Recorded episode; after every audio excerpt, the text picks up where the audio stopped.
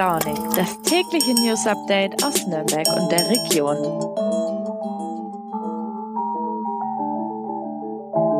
Hallo zusammen und willkommen zurück zu einer neuen Folge Früh und Launig heute am Montag, den 23. Mai. Mein Name ist Gregor und ja, es ist jetzt schon einige Monate her, dass ich euch durch eine Podcastwoche mit Früh und Launig begleiten durfte. Umso mehr freue ich mich, dass es jetzt wieder losgehen kann und ich euch die gesamte Woche mit regionalen und auch überregionalen Themen versorgen darf. Nur am Donnerstag schon mal vorab zu merken, ist Feiertag und an diesem Tag wird dementsprechend keine Früh- und Launig-Folge erscheinen. Heute wieder drei Themen im Gepäck, mit denen ihr hoffentlich möglichst informativ in die Woche starten könnt. Zunächst spreche ich mit meinem Kollegen Martin Müller über den gegenwärtigen Zustand des Frankenwaldes, der ja leider teilweise schon wie eine Mondlandschaft aussieht.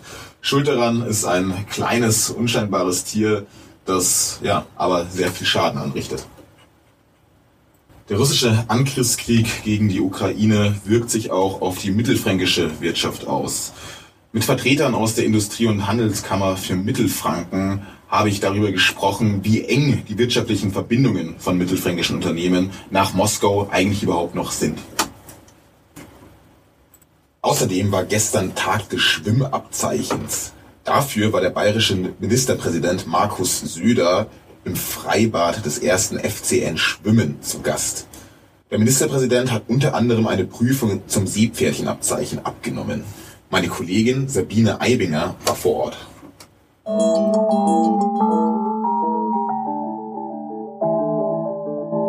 Um den Frankenwald ist es derzeit leider nicht so gut beschaffen. Warum das so ist und was dagegen getan wird, das weiß Martin Müller. Servus Martin, in deinem Text sprichst du von Mondlandschaften, wenn es um den Frankenwald geht. Wie kann ich mir das vorstellen? Wie sieht's denn da aus? Also es sieht komplett äh, trostlos und gespenstisch und teilweise sogar, würde ich sagen, fast apokalyptisch aus. Also so, dass wirklich teilweise ganze Berge, ähm, die vorher bewaldet waren, äh, völlig ohne Wald dastehen, nur noch Steppe da ist quasi, oder man auf einem Berg steht und zum Berg gegenüber sieht und dann praktisch keinen Wald mehr sieht, obwohl dazwischen vorher alles voller Wald war. Also allein im Frankenwald äh, sind es jetzt über 70 Quadratkilometer, die solche sogenannten Kahlflächen sind und ähm, die einzelnen Flächen sind dabei bis zu 90 Hektar groß. Schuld an dieser extremen Situation ist ja der Borkenkäfer. Wie kann es eigentlich sein, dass ein so kleines Tier einen ganzen Wald vernichtet? Ja, der Käfer ist zwar sehr klein, aber es gibt ihn natürlich ähm, milliardenfach und er vermehrt sich sehr schnell und äh, also das ist so, dass er in die Bäume eindringt sozusagen und eben vor allem in die Fichten und dort äh, die Larven sich Gänge durch, den, durch das Holz fressen sozusagen. Und durch diese Gänge werden die Lebensadern des Baumes quasi abgeschnitten. Also der kann dann keine Nährstoffe und kein Wasser mehr transportieren. Und dadurch stirbt der Baum dann eben irgendwann ab. Und dieser Käfer, wenn der mal einen Baum befallen hat und man nichts dagegen tut, dann schwärmt der nach äh, sechs Wochen aus. Also haben sich alle Larven in unzählige Abertausende von Käfern verwandelt und die befallen dann alle Fichten im Umkreis und wenn man da nichts tut, sterben die dann eben auch alle ab. Und warum ist die Situation derzeit so schlimm? Ja, angefangen hat alles 2018, als es ja so trocken und heiß war und dann kamen eben einige trockene und heiße Jahre 2019, 2020 auch und dann sind die Borkenkäfer immer mehr vermehrt und die Situation hat sich dann total aufgeschaukelt. Und ja, speziell im Frankenwald ist es so schlimm, weil erstens da natürlich der Fichtenanteil extrem hoch ist und höher als anderswo. Das heißt, dann ist man für, da ist man für den Borkenkäfer eben extrem anfällig. Äh, gleichzeitig sind die Böden da ähm, sehr flach, also es kommt sehr bald der Fels und äh, die Böden können wenig Wasser aufnehmen dadurch. Und wenn es wenig regnet, merkt man es im Frankenwald eben viel früher als anderswo, weil der Boden eben kein Wasser speichern kann. Vor welche Herausforderungen stellt das viele Totholz die Waldbesitzer? Ja, wie ich vorhin schon erzählt habe, hat man ja sechs Wochen Zeit, äh, dieses Holz, dieses befallene Holz aus dem Wald zu schaffen, bevor der Borkenkäfer ausschwärmt und eben andere Bäume befällt. Das heißt, das Holz muss sehr schnell, schnell aus dem Wald transportiert werden, in sehr großen Mengen. Und dafür fahren auch ständig jetzt Holzsonderzüge da los an den Bahnhöfen da in der Region. Also wirklich einer nach dem anderen, die kommen da kaum hinterher. Und das Schwierige ist eben vor allem auch, dass äh, der Frankenwald äh, brutal steile Hänge hat. Also es heißt immer, nirgendwo in Bayern ist es so steil, äh, außer in den Alpen wie im Frankenwald. Und dadurch kommt man eben an sehr vielen Stellen mit dem Harvester nicht hin, also mit der großen Maschine, mit dem man bequem die Bäume ernten kann sozusagen. Musste eben mit sehr großem Aufwand und äh, ja, hohen Kosten natürlich in den Hängen da aktiv werden, um einzelne Bäume da rauszuholen. Und was wird getan, um das Waldsterben zu verhindern oder aufzuhalten oder einzudämmen zumindest? Tja, so viel kann man da gar nicht tun, sozusagen, also zumindest nicht direkt. Also was man jetzt den Borkenkäfer ähm, kann man so direkt eigentlich kaum bekämpfen. Was man tut, ist, dass man äh, das Holz eben möglichst schnell aus dem Wald schafft, damit er sich nicht weiter vermehren und verbreiten kann. Also die ähm, Bekämpfung erfolgt quasi indirekt, indem man versucht, dem Borkenkäfer die Grundlage zu entziehen.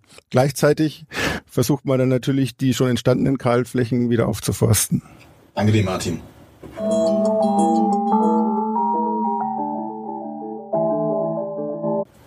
Russische Angriffskrieg gegen die Ukraine drängt auch deutsche Unternehmen zum Handeln auf. Wir haben es beispielsweise bei Volkswagen gesehen, die ihre Exporte eingestellt haben Richtung Russland. Auch Dr. Oetker hat sich bereits komplett aus dem Land zurückgezogen und auch die Deutsche Bank will weiter ihre Geschäfte reduzieren.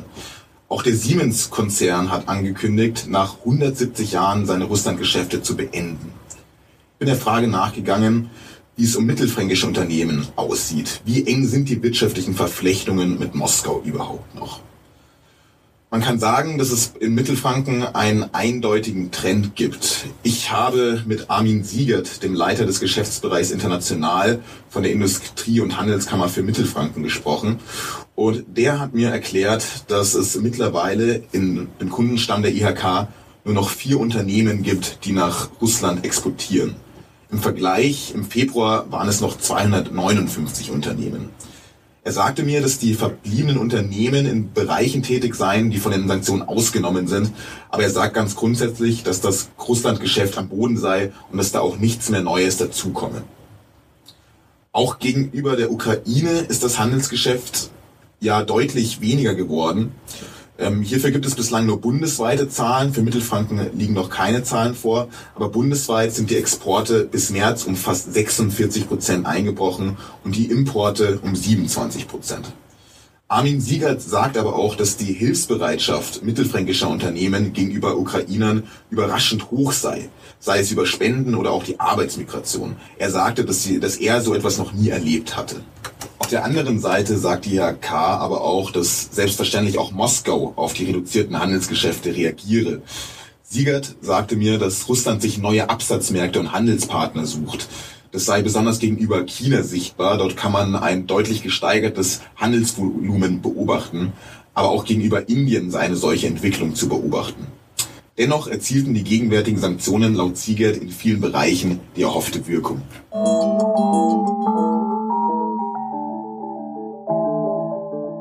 Gestern war Tag des Schwimmabzeichens, an dem auch der bayerische Ministerpräsident Markus Söder in Nürnberg teilgenommen hat. Dieser Tag hängt aber auch zusammen mit einigen pandemiebedingten nicht so schönen Entwicklungen. Meine Kollegin Sabine Eibinger weiß mehr dazu. Hallo Sabine, gestern war Tag des Schwimmabzeichens. Was ist denn der Hintergrund von diesem Tag? Ja, äh, da hat Ministerpräsident Markus Söder zusammen mit der Deutschen Lebensrettungsgesellschaft, die LRG, und dem Bayerischen Schwimmverband für mehr Sicherheit am Wasser gesorgt. Hintergrund ist in diesem Jahr ähm, auch die Corona-Pandemie. Äh, wegen Corona waren zeitweise die ähm, Schwimm- und äh, Freibäder immer wieder mal geschlossen. Und das hat dazu geführt, dass äh, Kinder schlecht Schwimmkurse machen konnten oder schwimmen lernen konnten. Okay, und was wollen die Verantwortlichen dagegen unternehmen, gegen diese Entwicklung? Gibt es da irgendwas? Ja, es gibt diverse Pläne. Pläne. Die, die LRG äh, äh, wirbt jetzt äh, für ihre Schwimmkurs, die sie verstärkt durchführt, ähm, unter der Homepage unter www.bayern lernt-schwimmen.de kann man sich auch informieren, wo es äh, vor Ort im Heimatort äh, Schwimmkurse gibt. Dann gibt es natürlich noch die Politik. Äh, da hat unser Bildungsminister Michael Piazzolo von den Freien Wählern schon angekündigt, dass es mehr Sportunterricht geben soll äh, für die Grundschüler und er will dabei auch äh, das Augenmerk auf den Schwimmunterricht legen. Der Ministerpräsident Markus Söder war auch vor Ort. Was hat, denn, was hat er denn da gemacht? Ja, der äh, Herr Söder hat äh, das Seepferdchen abgenommen. Es waren einige Kinder da, die mussten erstmal Fragen ähm, beantworten zu Schwimmregeln, mussten dann 25 Meter schwimmen und dann einen äh, Ring aus, einem, äh, aus dem schultertiefen Wasser holen. Der Herr Söder war mit dabei und hat die Prüfung abgenommen. Alle Kinder haben es geschafft, waren recht stolz und ähm, der Ministerpräsident Söder hat auch äh, verraten, er ist ja Nürnberger, dass das äh, Clubbad sein Heimatbad ist. Also da ist er Stammgast und ist regelmäßig zu sehen und geht auch gerne ins Wasser. Übrigens, ähm, bevor die Kinder ins Wasser gehüpft sind, mussten sie mal äh, unter die kalte Dusche am Beckenrand sich stellen und haben alle kurz geschrien, weil das Wasser so kalt war. Und das kennt der Herr Söder, der hat auch gesagt, die Duschen hier sind deutlich kühler als das Wasser im Becken. Okay. Danke für deine netten Einschätzungen, Sabine. Danke dir. Super.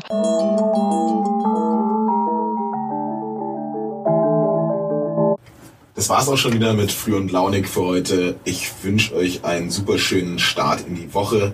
Die Artikel aus der Folge habe ich euch natürlich in den Show Notes verlinkt. Und dann wünsche ich euch alles Gute und vielleicht bis morgen. Ciao, ciao.